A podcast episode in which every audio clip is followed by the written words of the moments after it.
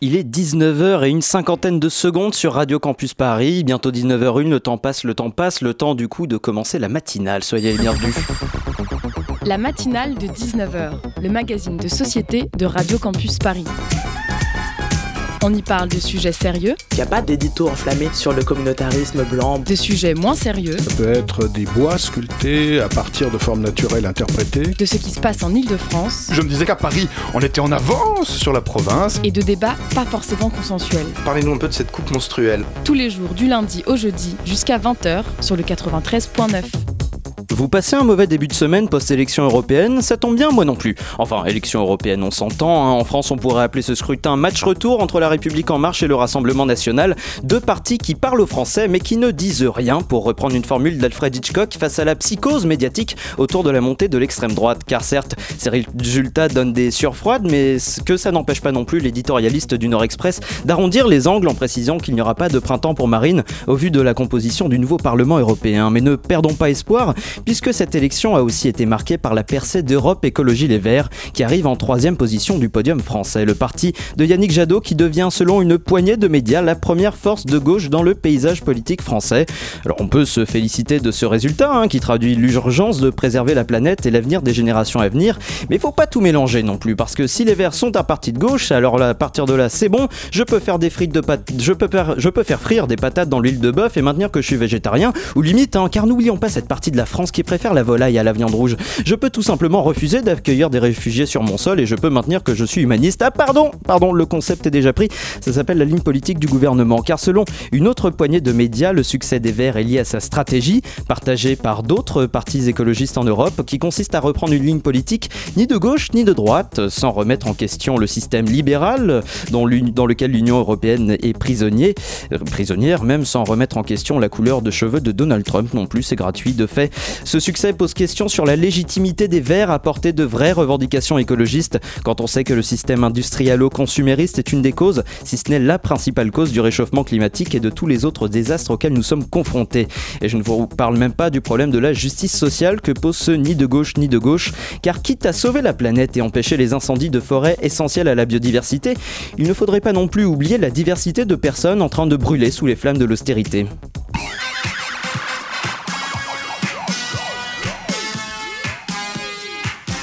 Bonsoir la francilienne, au programme de cette matinale de 19h, la souffrance au travail, dix ans après la vague de suicides qui a remué la conscience de France Télécom. Les anciens responsables de la société, désormais connus sous le nom d'Orange, sont en procès pour harcèlement moral.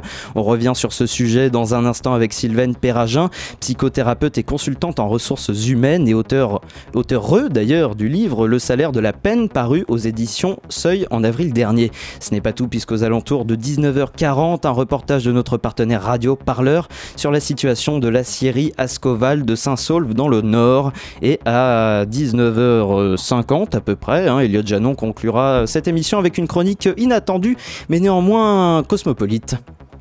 La matinale de 19h sur Radio Campus Paris. Mais avant d'entrer dans le vif du sujet, un petit tour de l'actualité euh, de ce mardi 28 mai s'impose. Et c'est à Hugo Passard de s'y coller. Il s'est employé euh, à euh, éplucher l'actualité avec nous avec sa revue de presse. Salut Hugo. Bonsoir Simon, bonsoir à tous. On commence euh, par les répliques du tremblement de terre des européennes. Oui, ce scrutin européen n'aura pas laissé euh, tous les partis indemnes, tous les partis français indemnes, à commencer par les républicains, qui obtiennent avec 8,5% des voix le pire score de leur histoire. Hein. Hier soir était réuni un bureau politique du parti pour tirer les enseignements de cet échec, comme dirait Lionel Jospin, et surtout débattre de l'évolution de la ligne et du personnel politique des LR. Laurent Wauquiez a d'ores et déjà exclu de démissionner, annonçant des états généraux pour la rentrée, malgré les fortes critiques qui pleuvent sur lui depuis dimanche soir. Libération nous cite notamment Geoffroy Didier, pourtant un proche de Vauquier, puisqu'il l'a soutenu dans la course à la présidence de LR en 2017 et a dirigé la campagne de Bellamy, qui a déclaré, je cite, euh, la droite devrait se devait que, la droite, pardon, je cite, devait se déringardiser d'urgence et abandonner son conservatisme sociétal. Coup dur pour la ligne de Vauquier, donc, dont Libé rappelle, je cite encore, qu'après la double claque de 2017, présidentielle et législative, la droite devait, à ses yeux, réaffirmer ses valeurs pour amener à elle une partie de son électorat séduit par le FN. Mais selon Guillaume Erner de France Culture, le conservatisme n'attire pas les Français. On l'écoute, accrochez-vous, ça va chercher très loin. Eh bien voilà mon hypothèse. La France est un pays laïque et ça n'est pas seulement une question religieuse. La laïcité française, elle est directement héritée des Lumières kantiennes et finalement aucun pays n'est aussi empreint de la doctrine du philosophe Emmanuel Kant, forgée au XVIIIe siècle, relative à la définition du bien. Pour Kant, la modernité, c'est l'indifférence à l'égard des formes substantielles du bien. La modernité, pour Kant, c'est le moment où je ne peux pas dicter à autrui ce qu'est le bien, où je dois accepter que chacun en décide pour soi-même. D'où la difficulté de concilier ces visions d'une vie bonne avec des visions religieuses, où c'est la religion qui décide de ce qu'est une vie bonne pour vous. Or, la position conservatrice, incarnée par cette liste et les républicains, conduit mécaniquement à des enseignements en matière de mœurs, sur l'avortement, le mariage pour tous ou pas pour tous, la fin de vie, avec l'affaire Vincent Lambert. Eh bien, tout cela en France, ça ne fonctionne pas. Et voilà, donc bel ami, c'est la faute de Kant. Et Guillaume Erner de conclure. Les Français veulent de la morale en politique et non des politiques qui leur dictent une morale. Et, mais les républicains ne sont pas les seuls chez qui ces élections européennes auront provoqué des remous. Des remous. Non, c'est un mais- mot euh, étrange, euh, ancien d'ailleurs. C'est un mot qui est dans le dictionnaire. Donc des remous. Et c'est ça. En effet, la France insoumise fait face à une crise larvée à la suite de son score, lui aussi, somme toute très décevant. Seuls 6,3% des voix, alors que les sondages prédisaient à la France insoumise entre 8 et 10% des suffrages. Il n'en a pas fallu davantage à Clémentine Autain, députée de Seine-Saint-Denis du mouvement, pour s'en prendre à la ligne même de la France insoumise ce matin sur France Inter au micro de Léa Salamé.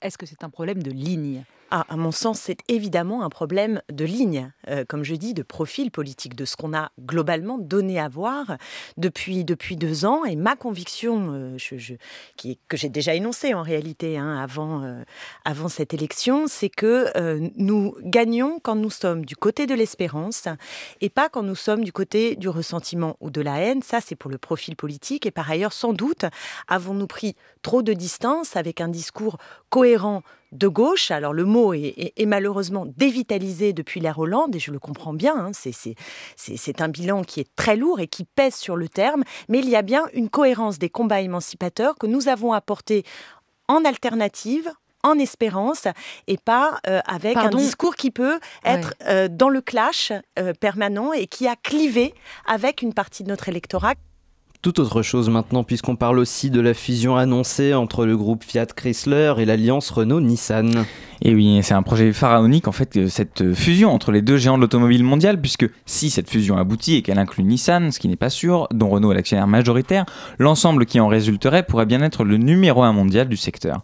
Mais point d'emballement, euh, puisque le site du quotidien économique La Tribune souligne dans un article publié ce matin les risques que le projet échoue. Je cite d'abord, la fusion Renault et FCA, Fiat Chrysler Automobile pour les intimes, devra s'affranchir de considérations politiques majeures. En France, l'État devra accepter de ne plus être l'actionnaire majoritaire de ce fleuron industriel pour lequel il n'a jamais voulu lâcher la bride. Côté italien, détaille encore le quotidien économique, le gouvernement pourrait voir ce projet d'un bon œil puisque d'après les informations divulguées par la presse, la famille Agnelli pourrait devenir le premier actionnaire de l'ensemble, mais il freinera dès, des quatre fers pardon, dès qu'il s'agira de restructuration. Toutefois, ce projet semble réjouir les milieux d'affaires puisque Le Monde, euh, dans un article publié ce matin sur son site internet, relate, je cite, que euh, la réaction des marchés italiens à l'annonce d'une possible fusion entre le groupe Fiat Chrysler Automobile et Renault lundi 27 mai a été dénuée d'ambiguïté. À Piazza Affari, la bourse de Milan, le cours de l'action du groupe automobile a cru de 15%. Une opération qui a le vent en poupe donc, mais qui n'est pas sans présenter de risques pour les salariés. Affaire à suivre donc. Et c'est une petite révolution dans le monde feutré de la radiophonie, puisque la station RTL, dont on ne, rappellera pas qu'elle a perdu son titre hein, de première radio de France, pour ne pas la vexer, euh, RTL donc se lance dans le podcast natif. Oui, la radio privée innove et, lance plusieurs séries de podcasts dits natifs, donc c'est-à-dire des contenus euh, sonores qui ne seront pas diffusés à l'antenne et ne seront disponibles que sur Internet pour ceux de nos auditeurs euh, qui ne sont pas encore familiers de ces euh, concepts. On apprend dans Le Monde encore lui qu'Alain Duhamel produira la série L'œil de la République et Mac Lesguy sera l'auteur l'auteur de E égale M6 au carré, qui s'intéresse à notre quotidien et veut, je cite, mettre mal à l'aise, euh, mettre à mal pardon, beaucoup d'idées euh, reçues. Après, c'est RTL, mal à l'aise, ça marche aussi. Mais... Ou, euh, parlant de Ma- euh, s'agissant de Maclesguy, ça marche aussi. Ce qui caractérisera cette nouvelle gamme de contenus sonores, c'est précisément leur éclectisme et leur absence de formalisme selon le quotidien du soir, qui reste optimiste en concluant, citation, ces trois podcasts natifs ont d'emblée trouvé leur identité et devraient séduire un vaste auditoire. L'avenir de ce marché, nuance toutefois le monde, n'en reste pas moins un grand saut dans l'inconnu. Je cite encore, que le podcast natif représente 0,7% du volume total d'écoute sur une journée. Comme quoi, faire du neuf avec du vieux, ça se tente. Et pas seulement La République En Marche finalement. Merci beaucoup Hugo Passard pour cette revue de presse. Il est 19h10, vous écoutez la matinale sur Radio Campus Paris. Oui, Charline, c'est incroyable ce chiffre, je vous le donne. 50% des Français avouent être malheureux au travail. Vous vous rendez compte, un Français sur deux est Christine Angot. Et moi, et moi ça me choque, je vous le dis euh, tout simplement. Euh, Qu'est-ce que ça veut dire, toutes ces personnes qui, qui n'aiment pas travailler? Il serait temps que tous ces Français arrêtent de se comporter comme des Français. Euh, car le travail bashing est, est partout, et en premier lieu chez les médecins qui ont inventé cette fausse maladie qui est le burn-out, ou le- la soi-disant maladie du siècle. hein, tout de suite les grands mots. Alors, regardons les symptômes, techniquement. Euh, alors, démotivation, douleur physique, euh, sentiment d'échec. Euh, moi, j'appelle pas ça une maladie, j'appelle ça un Français à Roland Garros, tout simplement. non, sincèrement, euh, Charline, euh, je, je vous le dis, euh, le bonheur au travail, euh, c'est possible. Regardez-moi, voilà, je, je travaille et je suis parfaitement euh, heureux. Voilà. Euh, oui, Pablo, enfin, c'est- aussi parce que vous avez la chance de faire une profession qui est aussi votre passion Oui, oui, c'est et puis que vous travaillez pas en usine, par exemple. On est d'accord En quoi? En, en- en usine. Et je ne comprends pas ce que vous dites. Ça doit être un dialecte wallon, j'imagine. Je ne, je ne comprends pas tous ces, tous ces mots-là. En tout cas, euh, ce que j'essaye de- d'expliquer, Charline, euh, c'est que cela ne tient qu'à vous d'être euh, heureux dans votre travail. Vous pouvez, par exemple, faire bouger votre boîte en essayant d'instaurer des journées à thème, comme par exemple le fameux Friday Wear. Alors, pour ceux qui ne connaissent pas le concept du Friday Wear, c'est un jour où l'on s'habille décontract- décontracté, hein, quitte à, à venir au travail avec un look totalement raté. mais c'est pas grave, l'important c'est d'être vous-même. D'ailleurs, Alex, pour info, on est mercredi. Mercredi aujourd'hui. Et on reste mardi bien évidemment, c'était un extrait d'une chronique de Pablo Mira, c'était dans Par Jupiter le 21 mars. Et cette chronique portait donc sur la souffrance au travail. Hasard du calendrier ou professionnalisme journalistique, on ne sait pas. Il n'empêche que la souffrance au travail, c'est le sujet de cette matinale de 19h. Sylvaine Perragin, bonsoir. Bonsoir. Vous êtes psychothérapeute et consultante en ressources humaines, mais aussi auteur du livre euh, Le salaire de la peine, paru en avril aux éditions du Seuil. Merci beaucoup d'être avec nous euh, pour parler euh, de souffrance au travail, dix ans après la vague de suicide qui a, de suicide qui a fait euh, rage à France Télécom. Euh, à mes côtés, pour mener cet entretien, on accueille Linda Benchatou de la rédaction de Radio Campus Paris. Salut Bonsoir. Linda. Alors on vient d'entendre Pablo Mira s'amuser des questions autour de la souffrance au travail, notamment du burn-out. Est-ce que ça traduit une certaine prise de conscience sur les souffrances qui existent dans le monde du travail aujourd'hui? Euh, oui, je, je pense qu'il y a une prise de conscience, le- le- une, une double prise de conscience, à la fois des gens qui souffrent et eux qui sont au- au- dans le premier degré parce qu'ils souffrent, et à la fois de l'ensemble des médias qui sont au deuxième degré et ils ont raison. Euh, enfin, pour ceux qui en. En l'occurrence, les humoristes. Oui, les humoristes. Euh, mais oui, oui, il y a une prise de conscience, absolument.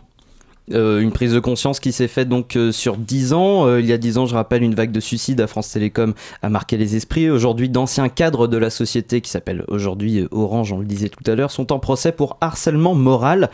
Quel est le signal envoyé aux cadres de grandes entreprises avec ce procès?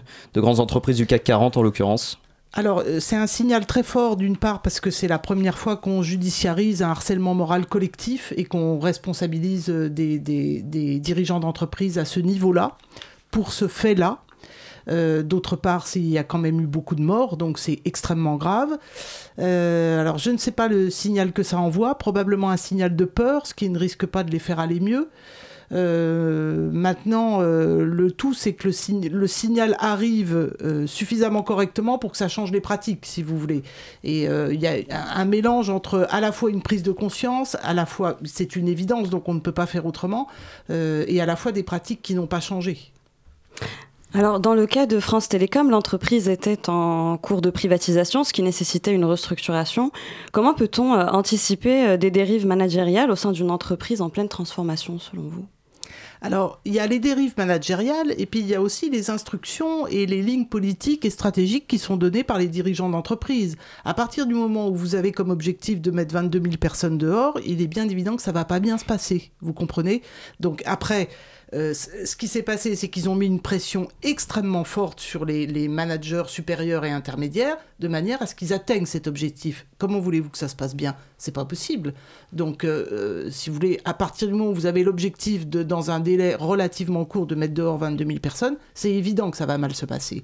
Euh, et je pense que ça s'est autant mal passé pour les gens qui ont été mis dehors que pour ceux qui sont restés, que pour ceux que pour les managers intermédiaires qui ont dû appliquer ce genre de, de, de pression. Euh, Ce qu'on appelle le management par la terreur Oui, c'est affreux. Notamment. Bien sûr. Bien sûr, c'est-à-dire que c'était à la fois on veut mettre les gens dehors, à la fois on les met dehors, et à la fois s'ils veulent pas, comme disait Lombard, s'ils veulent pas partir par la porte, on les mettra par la fenêtre, et euh, on les dégoûtera de travailler, donc ils finiront par partir.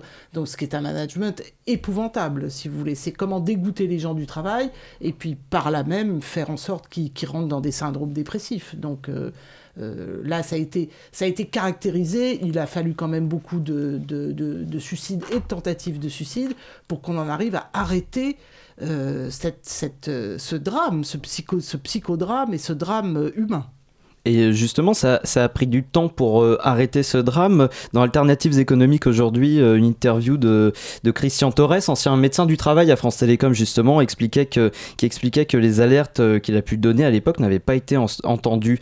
Euh, que ce soit donc chez les managers ou même chez les médecins du travail, c'était le, le, seul, à votre avis, à essayer de prévenir des pressions qui existaient au sein de France Télécom non. et dans d'autres entreprises d'ailleurs? Non, il y a eu les syndicats qui ont fait leur travail de, de, de prévention et d'alerte. Euh, mais vous savez, quand euh, c'est une entreprise de la taille de France Télécom, c'est énorme, les enjeux sont énormes, et quand il n'est pire sourd que celui qui veut pas entendre. Et donc il y a un moment où il ne voulait pas entendre. Et c'était une marche forcée, et, euh, et, et, ils voulaient absolument atteindre leur objectif. Et donc, que, voulez-vous que fasse un, médecin du travail seul dans son coin, et même un syndicat, avec les pouvoirs qu'ils ont, mais qui diminuent de plus en plus? Donc ils ont continué parce que euh, ce, que vous, dites, c'est qu'un médecin du travail, quand il constate ce genre de, de dérive, en l'occurrence celle qu'il y a eu euh, il y a 10 ans, euh, il de, le, la, première, la première chose à faire, c'était de, de, travailler main dans la main avec les syndicats pour essayer de, de changer quelque chose Oui, enfin, pas forcément avec les syndicats, mais d'alerter. Et, et, il faut, si vous voulez, il faudrait que les, les acteurs institutionnels, comme l'inspection du travail, le médecin du travail et les acteurs extérieurs, aient beaucoup plus de pouvoir que ce qu'ils que ce qu'ils ont aujourd'hui. Le médecin du travail, il n'a quasiment aucun pouvoir contraignant. Donc, à partir du moment où il donne une alerte, si elle n'est pas suivie, qu'est-ce que vous voulez qu'il fasse Pas grand-chose pas grand-chose, si ce n'est prévenir l'inspection du travail, qui va faire un rapport. Alors il faut savoir que les inspecteurs du travail, aujourd'hui, sont débordés parce que leur, leurs effectifs ont été diminués. Il y a même une vague de suicides chez les inspecteurs du travail. Non, mais il faut quand même le on savoir, si pas. vous voulez. On va y arriver. Non, mais on s'en sort pas. Donc, donc, alors, les inspecteurs du travail sont débordés, les médecins du travail sont payés par les entreprises. Donc, difficile de mordre la main qui vous nourrit. Hein.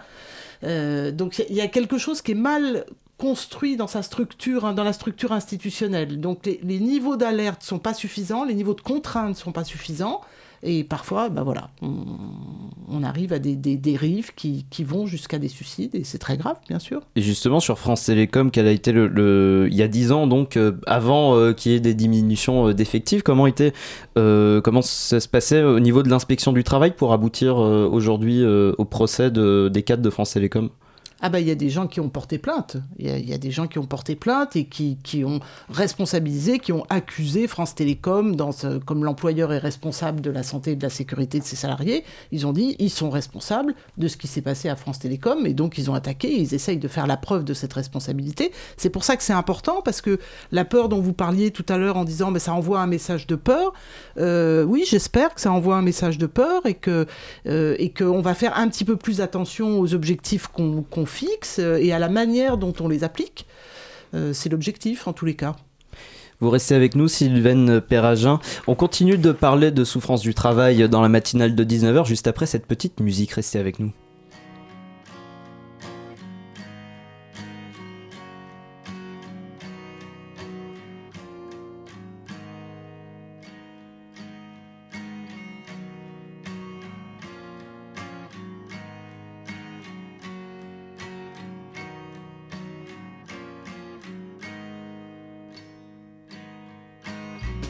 kick you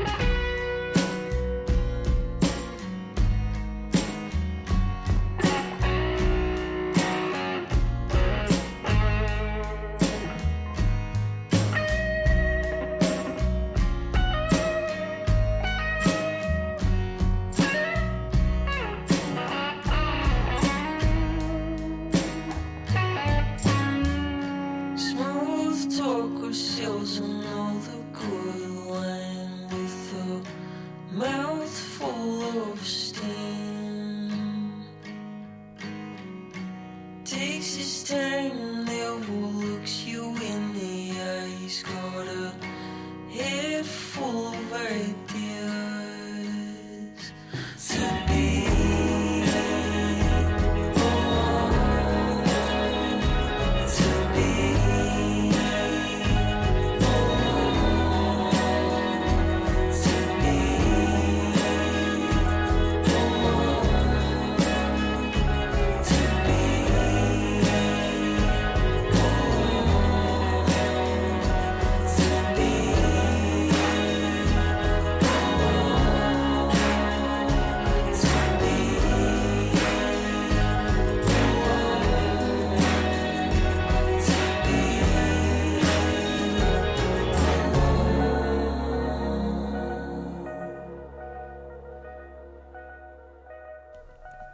C'était To Be de Fox Warren sur Radio Campus Paris. La matinale de 19h, du lundi au jeudi jusqu'à 20h sur Radio Campus Paris.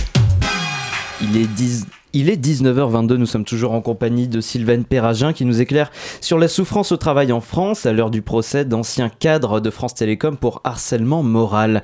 Linda Benchatou. Alors au vu de votre longue expérience dans la psychologie du travail, quelles sont selon vous les grandes causes de souffrance ou du moins les plus redondantes On rappelle que vous êtes psychothérapeute et consultante en ressources humaines. Voilà, donc quelles sont les plus grandes causes ou les plus redondantes en milieu professionnel et les causes de souffrance et euh, qui puisse amener à euh, d'aussi navrantes extrémités telles que le suicide. Alors, il y en a plusieurs et sur différents niveaux. D'un point de vue individuel, une des causes que le ministère du Travail a identifiées, c'est le manque d'autonomie. Hein, c'est-à-dire que quand on vous demande un travail, plus il est important, plus, euh, plus les enjeux de responsabilité sont importants, vous devez avoir de l'autonomie moins vous avez d'autonomie, plus votre stress augmente. C'est quoi l'autonomie? C'est tout ce qui a à voir avec le contrôle du travail. Dans les grandes entreprises, maintenant, on est sur des systèmes et sur des process de contrôle qui sont extrêmement pointus. C'est-à-dire qu'il n'y a pas un mail qui part sans qu'il y ait 12 personnes en copie. Euh, alors, une, des conséquences d'être constamment contrôlé dans son travail, c'est d'abord, vous avez l'impression que les gens ne vous font plus confiance. C'est infantilisant. Je vous rappelle qu'en entreprise, on a affaire à des adultes, que les gens qu'on contrôle, normalement, ce sont les enfants. Euh, pas les adultes, que quand vous êtes engagé pour un travail, normalement ça veut dire qu'on vous fait confiance pour faire ce travail. Donc si on vous engage, on vous fait confiance, on vous donne un salaire et que après on vous contrôle à toutes les étapes de ce que vous faites, c'est absolument infantilisant, humiliant, démotivant. Euh, voilà, non seulement on vous contrôle, mais en plus on, voilà, on va modifier des mails, etc. Donc le manque d'autonomie individuellement. Et puis l'autre cause qui est plus structurelle et plus systémique, c'est le manque de moyens. C'est-à-dire que c'est récurrent, c'est devenu institutionnel, on veut plus avec moins. Et dans le moins, si vous voulez, c'est ce que je vous disais tout à l'heure, hein, euh, excusez-moi hors antenne, mais euh, euh, on est passé d'une logique de métier à une logique de gestion. C'est-à-dire que les hôpitaux, avant, ils étaient gérés par des médecins. Donc les médecins, ils s'inquiétaient du métier de médecin, métier de chirurgien. Donc ils, ils en connaissaient les contraintes, donc ils en connaissaient aussi les limites, et ils, ils savaient ce qu'on pouvait demander à un médecin et ce qu'on ne pouvait pas lui demander. Euh, les, les théâtres étaient gérés par des acteurs ou par des metteurs en scène, euh, etc. C'était ce qu'on appelait des logiques de métier. Aujourd'hui, ils sont tous gérés par Jean-Marc Dumontet, donc effectivement, c'est- on reste sur la gestion. oui. Euh, Aujourd'hui, c'est géré par des gestionnaires. Les gestionnaires, ils se fichent éperdument de savoir si ce sont des médecins ou des cordonniers qu'ils ont en dessous d'eux. Ce qu'ils veulent, c'est un résultat. Donc à partir de là, ils ne prennent pas en compte les contraintes de métier, euh, ils demandent du résultat. Et donc, comme ils veulent toujours plus et que euh, ils veulent mettre toujours moins de moyens à disposition des salariés, ce qu'on réduit en premier dans les moyens, c'est la masse salariale, c'est ce qui est plus, plus facile à réduire. Donc vous vous doutez bien que plus on augmente les objectifs et plus on réduit la masse salariale, plus c'est compliqué de faire son travail. Quand vous êtes dans un hôpital à 12 infirmières et que vous vous retrouvez à 4 ou à 5 et qu'on vous demande de traiter le même volume de patients, le même nombre de patients, c'est évident, ce qui va se passer, c'est que vous allez faire, vous allez bâcler votre métier.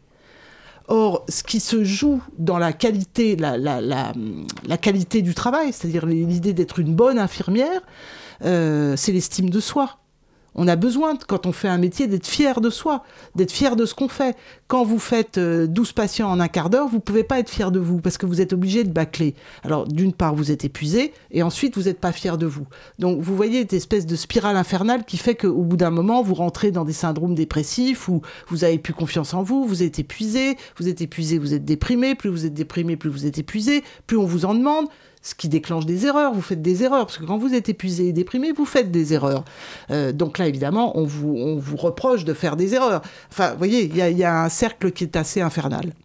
Alors, on- nous assistons à notre époque à un foisonnement euh, d'ouvrages, de formations, de séminaires euh, en tout genre sur le développement personnel, le bien-être, euh, oui, voilà, des conseils sur comment parvenir à, de- à devenir plus heureux finalement. Et est-ce que, euh, déjà, ce qui est assez symptomatique de l'affliction de la société, euh, est-ce que ce n'est pas davantage culpabilisant pour les personnes en souffrance que porteur de véritables solutions euh, efficaces qui puissent les aider. J'ai- J'aime beaucoup la manière extrêmement délicate dont vous présentez euh, euh, cette question, euh, sur laquelle je me penche beaucoup dans mon livre, parce que ça fait 20 ans que je fais ce métier et ça fait 20 ans que je vois des formations de développement personnel toutes plus ineptes les unes que les autres, parce que la question du bonheur au travail n'est pas une question. Le, bonheur, c'est quelque chose d'individuel et en aucun cas, ça peut être la responsabilité de votre manager. Mais en aucun cas, si vous voulez. Donc, c'est c'est complètement inepte. Et puis, d'autre part, euh, c'est pas la question. Les gens, ils n'ont pas besoin qu'on les rende heureux, ils ont besoin qu'on leur donne les moyens de travailler.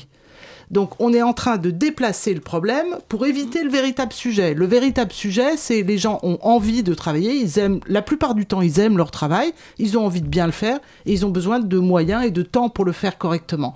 C'est pas parce que vous allez leur apprendre euh, l'énéagramme ou je ne sais quel euh, euh, parcours de développement personnel où il va falloir euh, dire non à sa mère ou à son chien que vous allez apprendre à travailler. C'est pas ça se joue pas là si vous voulez. Et ça, c'est un peu un foutage de gueule, si je peux me permettre ce- cette trivialité. Euh, c'est un peu insultant, si vous voulez, pour les gens. C'est là où je voulais en venir, tout à fait. Ah oui, c'est un peu insultant pour les gens qui travaillent parce que c'est leur donner une fausse solution à un vrai problème. En attendant, la souffrance, elle continue. On est à 400 suicides par an liés au travail. On est à 4000 infarctus liés directement au stress au travail. On est à plus de 30 000 burn-out. Il y a à peu près 450 000 personnes qui sont en danger d'épuisement professionnel. Et on leur dit, mais si, vous allez voir, on va faire une formation ludique. Il n'y a pas que les, que les formations ludiques qui sont mises en place pour essayer de, de rétablir une forme de bien-être au travail, je pensais. Euh, Enfin, c'est plus une question finalement, parce que je, j'aime- vous en prie. on voulait euh, vous demander euh, votre avis là-dessus. Euh, des mesures comme la reconnaissance du burn-out comme maladie professionnelle, c'est, est-ce que c'est une vraie mesure pour euh, assurer le bien-être des salariés par rapport à ce que vous venez de dire tout à l'heure, ou ça contribue à une, à une, forme de façade qui consiste à défendre le bien-être des salariés euh, sans pour autant changer euh, aussi son modèle de, management, euh, la, façon de, de donner les moyens aux salariés de travailler? Alors moi je suis partagée sur la reconnaissance du burn-out comme maladie professionnelle parce que c'est c'est un, une personne qui fait un, épuisement professionnel, il a besoin de reprendre sa vie en main. Et si vous le stigmatisez comme malade et comme victime, il aura du mal à reprendre sa vie en main. Donc moi je pense avant tout aux gens, si vous voulez. Maintenant ça aurait un pouvoir politique certain puisque euh, le burn-out est, est- est- une maladie qui est diagnosticable de manière assez floue. Et, donc, ça pourrait coûter extrêmement cher à la sécurité sociale. Donc, il y aurait un intérêt à ce que les gens aillent mieux. Donc, d'un point de vue récurrent, ça pourrait être intéressant. D'un point de vue individuel, beaucoup moins. Très bien, mais du coup, euh, et du coup, par rapport à, à cette hésitation que vous avez aujourd'hui à 19h30 bientôt sur le 93.9, sur euh, vers quoi vous vous pencheriez? Ah, Moi, je, je pencherais vers non, ne reconnaissons pas la maladie euh, professionnelle parce que euh, je, je ne pense pas que ça fera beaucoup changer les politiques. Par contre, ça va enfoncer les gens individuellement dans la victimisation et dans la maladie. Et individuellement, moi, je suis beaucoup de personnes. Ils ont besoin de, se, de combattre. Ils ont besoin de reprendre leur vie en main et pas d'être stigmatisés comme victimes. Donc pour vous, les réponses, elles sont plus euh, structurelles, enfin sur la structure de l'entreprise Oui, euh, et puis systémiques, elles sont plus euh, sociétales, si vous voulez, politiques. Je, je suis, je suis désolé de revenir à un sujet politique, mais je, pense vraiment que tant qu'on sera dans des logiques de gestion et de système capitaliste financier euh, euh, un peu paroxystique, il n'y a pas de réponse. Les, les- les mêmes causes produiront les mêmes effets. Tant que vous mettrez moins de moyens à disposition des salariés pour travailler et qui seront constamment pressés et pressurisés par des, objectifs de résultats qu'ils ne peuvent pas attendre, atteindre, pardon, c'est évident que ça va être difficile. Et comment se, se traduit euh, Est-ce qu'il y a une mobilisation euh, entre les médecins du travail, euh, les syndicalistes, euh, qui est en train d'émerger pour pour porter notamment ces revendications-là Alors là, vous me posez une question compliquée. Je, je ne saurais pas vous dire s'il y a une vraie mobilisation. Moi, je sais que j'ai écrit ce livre parce que, parce que j'ai un effet de saturation, parce que j'en ai marre d'entendre des bêtises toute la journée, et que finalement, ah oui, les pauvres, bah oui, c'est sûr. Bah oui, mais enfin, je veux dire, est-ce qu'on s'occupe des vraies causes, quoi? Est-ce que ah, y a un moment où on va s'occuper des véritables causes euh, économiques, financières, euh, euh, et c'est pas réductible à une idéologie politique, si vous voulez. Les mêmes causes produisent les mêmes effets. Donc, tant qu'on sera dans des logiques uniquement de gestion, je dis pas qu'il faut passer je dis pas qu'il faut faire la révolution et changer de société. Je dis qu'il faut introduire à l'intérieur de ces logiques de gestion d'autres logiques. Il y en a d'autres. Nina Benchatou. Alors, il y a beaucoup d'entreprises qui ont pris conscience qu'un salarié heureux était un salarié euh, rentable et qui se sont essayés à de nouvelles manières de soulager leurs collaborateurs, par exemple en installant euh, des baby-foot dans les bureaux, je suis sûre que ça va vous faire sourire, ou encore en offrant euh, les services d'un masseur ou d'une masseuse Mais pour soigner euh, les douleurs de dos. Donc, est-ce que ce n'est pas prendre le problème par le mauvais bout? Ben, c'est surtout prendre les gens pour des imbéciles, si vous voulez. euh. Euh, moi, je suis, moi, je trouve ça super les massages. Hein, c'est pas du tout la question. hein, et puis, et puis, euh, et puis les baby-foot, pourquoi pas. Mais ça, c'est bien quand tout va bien. Vous voyez, quand tout va bien, une entreprise qui prospère, des salariés qui sont contents, qui bossent bien, on leur offre des massages, ben génial. Moi, je suis tout à fait pour. Oui, on va pas dire non. Ben non, mais bien sûr. Par contre, euh, offrir des massages alors que les gens vont mal pour leur dire, vous voyez, on s'occupe de vous, ça, c'est insultant. Parce que c'est pas le problème. Parce que si leur dos est en compote, c'est parce qu'ils sont trop tendus et c'est parce qu'ils ne trouvent pas de solution à leur stress qu'ils vivent au quotidien dans leur travail. Donc les vraies réponses, c'est de s'occuper de l'organisation du travail qui produit ça. Et, pas de traiter, euh, euh, si vous voulez, c'est comme traiter le symptôme au lieu de traiter la maladie. Traiter la maladie, quoi. Moi, il me semble. Vous restez euh, avec nous encore une fois, Sylvaine euh, Perragin. On continue une nouvelle fois de, de parler de harcèlement moral et de souffrance au travail. Après cette deuxième pause musicale, vous écoutez toujours la matinale de 19h sur le 93.9 FM.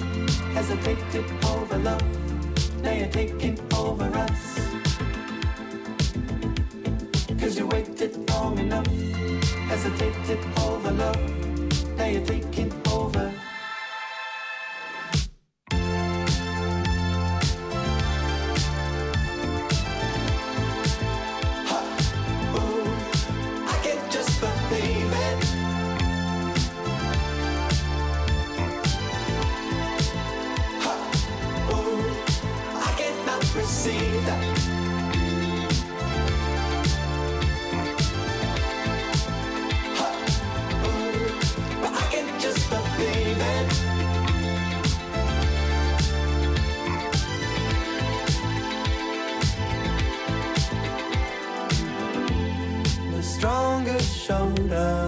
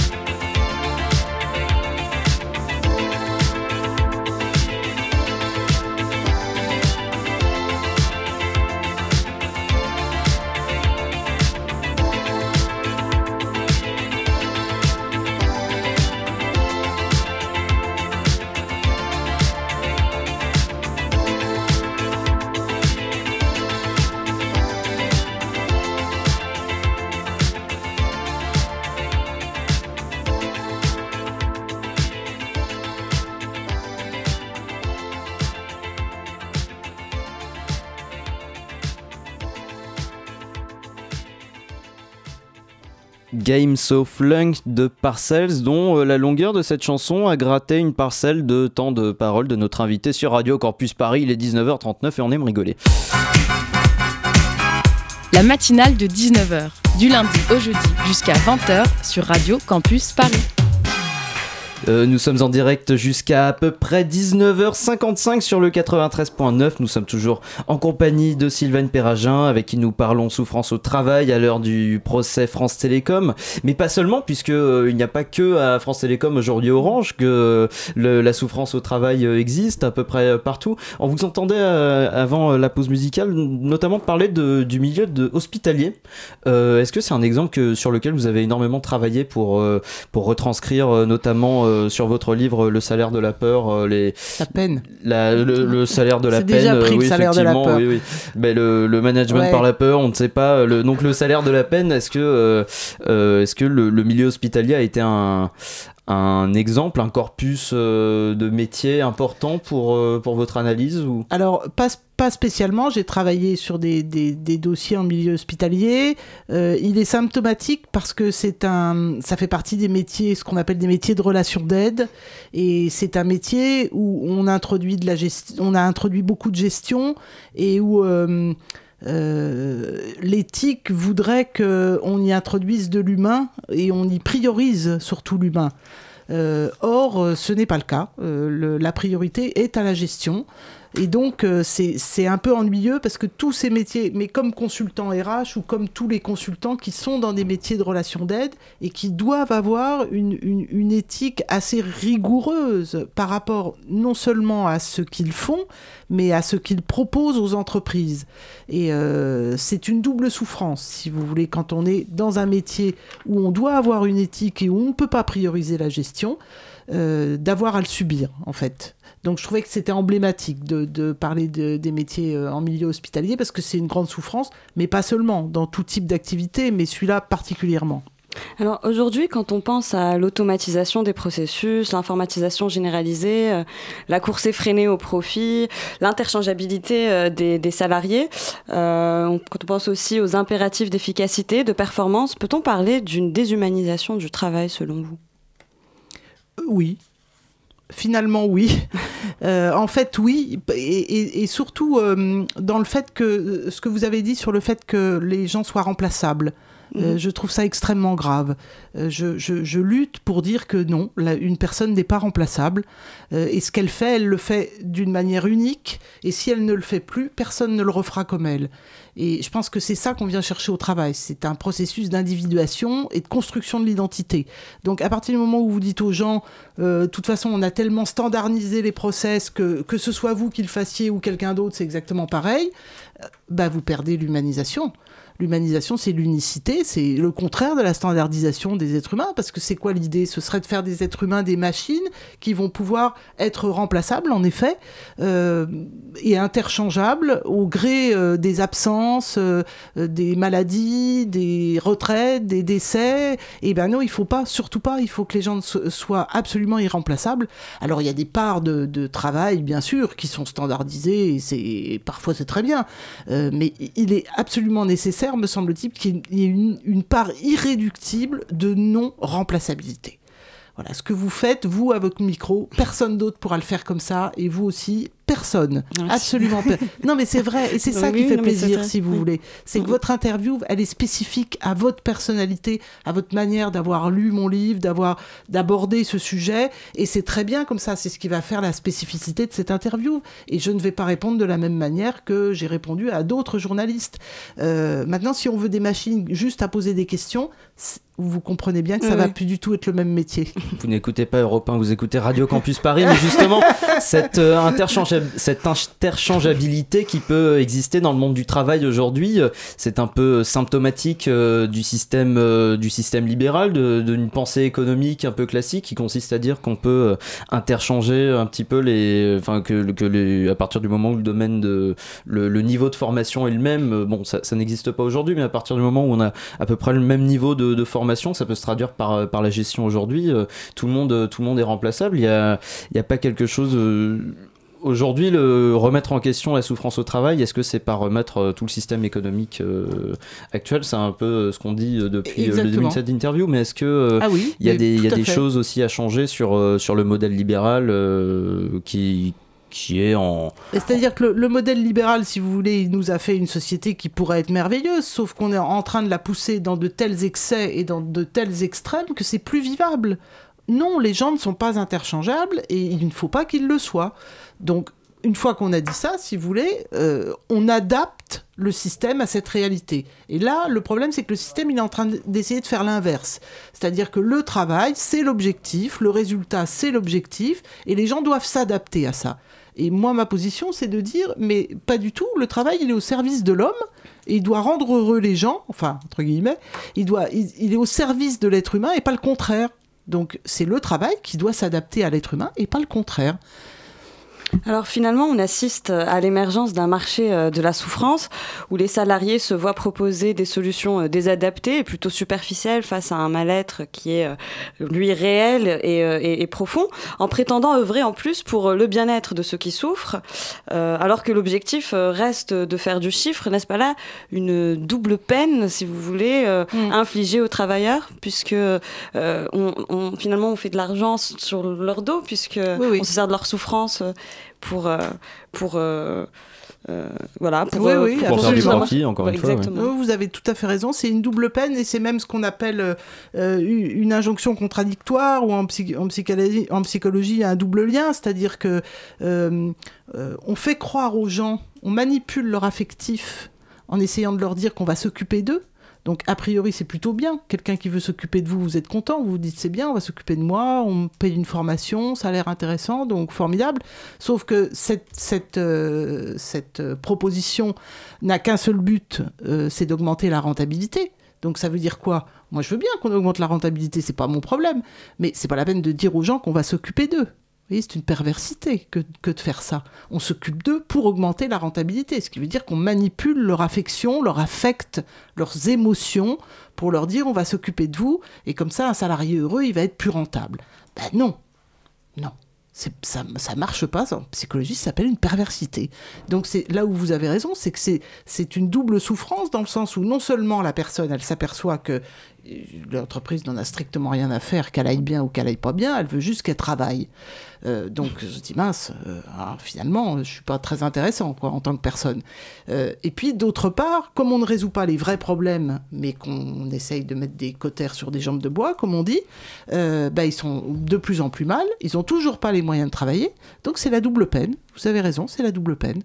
Eh bien, cette double peine, euh, on va la, la suivre avec euh, intérêt, notamment avec euh, le, le procès euh, de France Télécom. Peut-être y aura-t-il euh, des évolutions. Merci beaucoup, Sylvain pa Perragin, pardon, d'avoir été au micro de la matinale. On rappelle, pour celles et ceux qui aimeraient euh, creuser euh, ce sujet euh, qu'est la souffrance au travail, que votre livre, Le salaire de la peine, est disponible aux, aux éditions Seuil. Merci d'avoir été avec nous. Merci. La matinale de 19h. Radio Parleur, le son de. Écoutez-nous sur radioparleur.net. Les 280 salariés de la scierie Ascoval de Saint-Saulve dans le Nord n'en sont pas à leur premier revers. Et pourtant, un nouveau rebondissement dans le dossier de reprise du site industriel vient à nouveau raviver les craintes. British Steel, nouveau repreneur d'Ascoval depuis le 15 mai, annonce son dépôt de bilan sept jours plus tard. Après l'échec des négociations avec l'entreprise Valorec, puis Altifort, les salariés peinent à croire aux promesses des repreneurs industriels européens. Pour British Steel, comment soutenir la reprise malgré la faillite financière? Jeudi 23 mai, le ministre de l'économie Bruno Le Maire reçoit les salariés et syndicalistes d'Ascoval. L'objectif? Rassurer les protagonistes. Le projet est viable. Et la scierie d'Ascoval a un avenir. Ne serait-ce que parce que nous voulons avoir un outil sidérurgique français qui soit puissant et qui nous permette de garantir euh, la réalisation d'un certain nombre de Suite à la rencontre, sur le parvis de Bercy à Paris, nous retrouvons Nassim Bardi, délégué syndical CGT de la Syrie Ascoval. Là, vous sortez toujours du ministère de l'économie. Vous avez rencontré Bruno Le Maire au sujet de la survie du site euh, Ascoval, à Saint-Saulve. Euh, Est-ce que vous sortez plus ou moins soulagé de cette, euh, de cette réunion? Est-ce que vous gardez la sérénité, comme dirait le ministre? Bah, soulagé, non. On- on- un peu de sérénité, il y a encore. Euh, Nous, ce qu'on demande, c'est de rencontrer l'actionnaire principal qui a voulu nous reprendre pour créer euh, un grand groupe sidérurgique européen avec la France, donc nous et puis la Hollande. Euh, nous, on a peur que euh, justement la faillite en Grande-Bretagne euh, contamine un petit peu, nous impacte nous, la, France, surtout à Scoval, à British Steel à Saint-Sol. Là, on est touché. Pour l'instant, on n'est pas coulé. Nous, on attend l'actionnaire, on veut voir les fonds. On demande que les fonds soient disponibles de suite pour pouvoir réaliser les investissements le plus rapidement possible, pour pouvoir être opérationnel et alimenter Hayange et la Hollande. Est-ce que vous croyez, vous allez rencontrer l'actionnaire principal Voilà. demain, est-ce que vous croyez en ces investissements, sachant votre, euh, les péripéties, tout ce qui s'est passé depuis voilà, Valorec Altifort, Altifort qui avait mis des fonds sur la table, etc. Est-ce que vous continuez à croire en ces investissements? Franchement, on croit en plus rien. On, on- on croit en rien du tout. Donc nous, on demande à rencontrer la- l'actionnaire et qui nous prouve qu'il a l'argent. C'est tout. Croire en quelque chose, vous savez, on a cru à Scometal, on a cru à Altifor, ils sont tombés, on a cru à British Steel, ils tombent en Grande-Bretagne. Franchement, euh, voilà, maintenant on est très très très méf- méfiant, très prudent. On croit en plus en rien. Franchement, euh, on est un petit peu euh, perdu quand même. Parce que physiquement on est fatigué, psychologiquement on est fatigué. On nous a tout le, monde, tout le temps euh, expliqué que vous inquiétez pas, c'est des projets cohérents, industriels, que ce soit Altifor, Ascométal. Et à part finir, il y a toujours eu un souci financier. Toujours un problème financier. Y croire, pourquoi pas, mais on veut, nous, nous, on veut des garanties, tout simplement. On veut des garanties. Le but, c'est quand même essayer de maintenir une activité. Avec des projets sérieux, pour l'instant, c'est compliqué. Radio Parleur, le média qui vous parle des luttes et qui vous en parle bien. Ascoval, dernier épisode d'une reprise en faillite. Euh, Radioparleur.net, j'allais le dire, madame euh, la voix off. euh, et on vous tiendra au courant évidemment de tout nouveau rebondissement, un reportage de Radioparleur. Donc à retrouver bien sûr euh, en intégralité sur radioparleur.net, le site de toutes les luttes. La matinale de 19h sur Radio Campus Paris. La matinale est presque terminée pour aujourd'hui, mais restez avec nous car tout de suite c'est le journal de 19h51 minutes et 08 secondes présenté par Elliot Jano.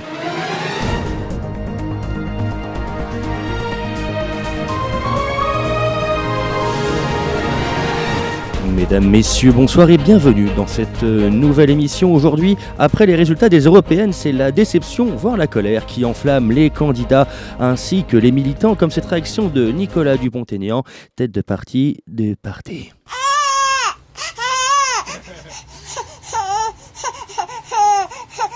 Des propos terribles, c'est ensuite du côté de la France insoumise. En effet, la tête de liste Manon Aubry et Jean-Luc Mélenchon ont tenu des propos forts de café. La République, Des propos terribles, encore une fois, je rappelle que la rédaction de Radio Campus Paris ne se porte pas responsable des propos tenus. Et maintenant, les titres. Afrique. Depuis la défaite de Nicolas Dupont-Aignan, c'est tout un continent qui pleure. En effet, le peuple africain se réjouissait d'avance que la France vienne s'occuper de leurs affaires. Pays-Bas, après la victoire, c'est l'arrestation. Le Parti travailliste fêtait leur victoire. En fêtant leur victoire, ont directement, après l'annonce des résultats, entamé une grève disant Vladarir, Vladarir, Ben qui en hollandais se traduit par Si on avait su, on ne se serait jamais présenté. États-Unis, toujours pas de nouveaux tueurs en série recensés dans la ville de Los Angeles. Les autorités s'inquiètent. Hauts-de-France, toujours pas de nouvelles blagues sur la consanguinité supposée de tous les habitants de cette région. Les humoristes lancent un véritable appel à l'aide. Jeff Panaclock en personne ne saurait plus quoi écrire.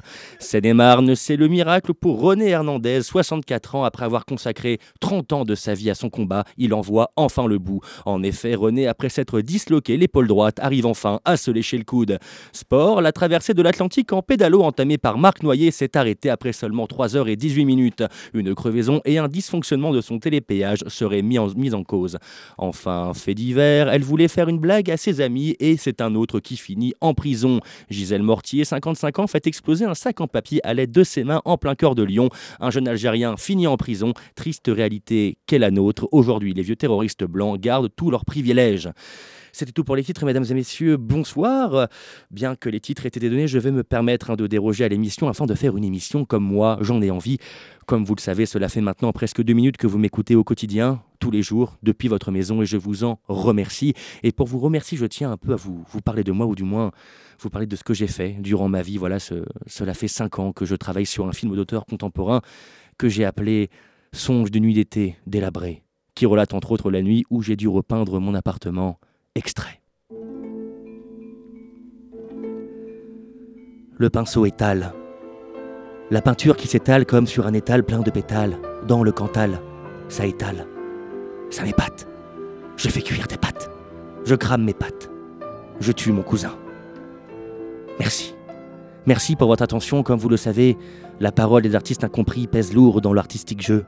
Alors, pour finir cette édition, je vous dis tout simplement. Merci. Et également, je vous dis que je vends ma Citroën Picasso 2001, très peu servie, le chauffage est en panne, mais la climatisation fait de l'eau bouillante. Alors l'eau bouillante, c'est pratique pour, euh, pour faire du thé ou, ou bien des pâtes.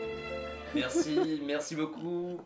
Merci Elliot pour cette dernière chronique. Ah oui, d'accord, c'était Voilà. mon micro. Merci Elliot pour cette de euh, micro, dernière pardon. chronique qui conclut cette émission. Merci à la réalisation aussi. Merci à Linda Benchatou euh, pour la co-interview. Merci Radio Parleur pour son reportage. Hugo Passard à la revue de presse euh, et à la production, ainsi qu'à Bettina Lioré à la coordination de cette émission. On revient demain même heure et d'ici là en podcast sur radiocampusparis.org ou sur notre page Facebook, la matinale de 19h. Bonne soirée.